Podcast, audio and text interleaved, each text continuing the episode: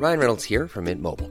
With the price of just about everything going up during inflation, we thought we'd bring our prices down. So to help us, we brought in a reverse auctioneer, which is apparently a thing. Mint Mobile unlimited premium wireless. Ready to get 30, 30, bit to get 30, bit to get 20, 20, 20, bit to get 20, 20, bit to get 15, 15, 15, 15 just 15 bucks a month. So, Give it a try at mintmobile.com slash switch. $45 upfront for three months plus taxes and fees. Promo for new customers for limited time. Unlimited more than 40 gigabytes per month. Slows. Full terms at mintmobile.com. Heraldo Podcast, un lugar para tus oídos. 29 de octubre de 2004, Estados Unidos. Jigsaw secuestró al doctor que culpó de su temor canceroso y a un detective que estaba tras sus pasos para convertirlos en víctimas de su juego mortal. Diablos, el infierno existe y está en la tierra. Una producción de Heraldo Podcast.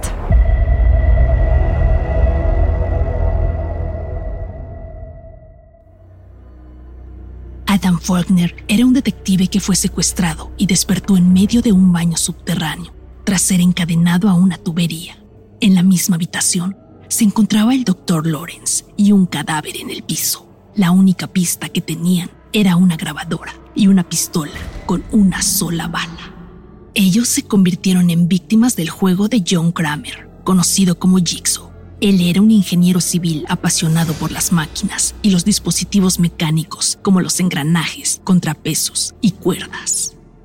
John también trabajaba en una clínica que abrió junto a su esposa Jill Duck y se guiaba por su lema, aprecia tu vida.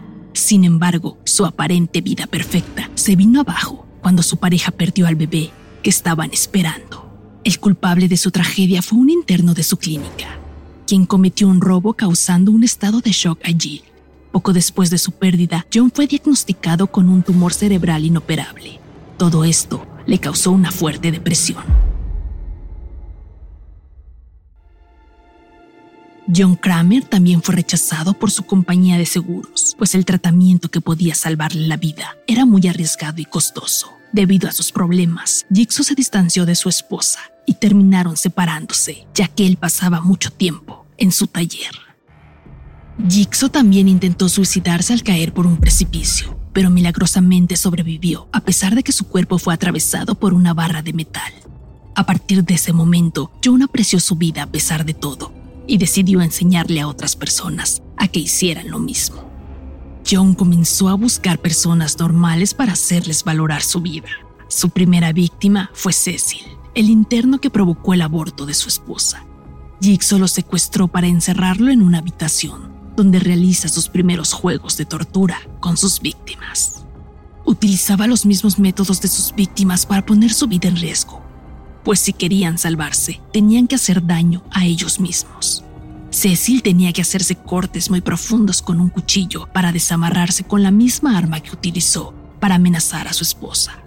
Aunque logró quitarse las ataduras, Cecil terminó muerto al intentar atacar a Jigsaw.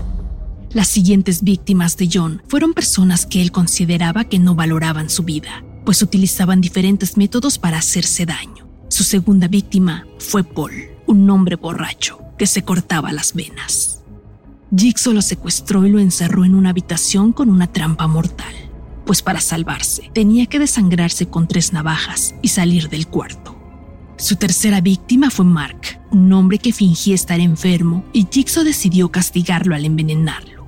Para salvarse, el hombre debía encontrar la combinación de un antídoto que escondía en una caja fuerte en medio de una habitación a oscuras y con una sustancia inflamable.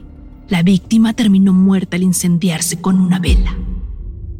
Finalmente, John decidió poner a prueba a una joven llamada Amanda, una drogadicta que no valoraba su vida, y a quien le colocó una trampa para osos en el cuello, la cual le destrozó la mandíbula. Para sorpresa de Jigsaw, Amanda fue la primera víctima que logró sobrevivir a sus macabros juegos, por lo que luego de que lograra escapar, decidió buscarla para hacerla su aprendiz, después de explicarle su filosofía de vida y el porqué de sus juegos mortales. Amanda se convirtió en la ayudante de Jigsaw y juntos secuestraron al detective Adam y al doctor Lawrence Gordon. Este último fue el encargado de informarle sobre su tumor por lo que Jigsaw lo puso a prueba como una forma de hacerles sentir lo que sus pacientes sufren al enterarse que podían perder la vida. Y también porque le era infiel a su esposa.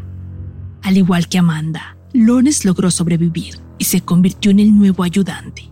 Con el paso del tiempo, la salud de Jigsaw siguió empeorando, por lo que su joven aprendiz se hizo cargo de algunas de sus víctimas y juegos asesinos.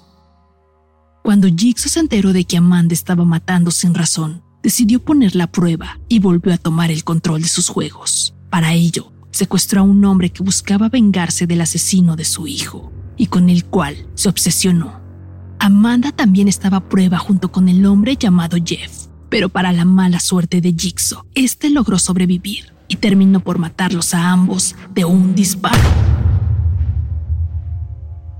A lo largo de sus asesinatos, Jigsaw contó con la ayuda del Dr. Lawrence, quien fue confundido con el verdadero asesino. También de un detective llamado Hoffman, quien no ayudaba a despistar a la policía, pues era un hombre corrupto. Tras la muerte de John Kramer y Amanda, Hoffman es quien continuó con su legado, pues Jigsaw dejó varias cintas grabadas con instrucciones para continuar con sus macabros juegos. Además, le dejó un testamento a su exesposa, con fotografías de sus siguientes víctimas. Para ocultar su identidad, utilizaba una marioneta llamada Billy, una especie de muñeco robotizado que reproducía mensajes a las víctimas para explicarles el juego del asesino. Este títere fue construido cuando el asesino en serie estaba deprimido debido a su enfermedad y la pérdida de su hijo. Jigsaw es un asesino ficticio de la saga Saw. Era un hombre de 52 años que nunca fue atrapado por la policía, pero terminó muerto por culpa de una de sus víctimas y nunca logró operarse.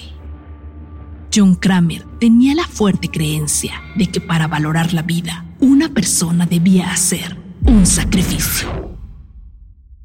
Diablos Asesinos que marcaron historia. Una producción de Heraldo Podcast.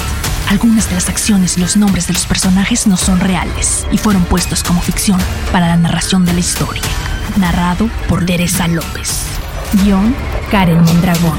Y diseño sonoro de Federico Baños. Síguenos en redes sociales como Heraldo Podcast.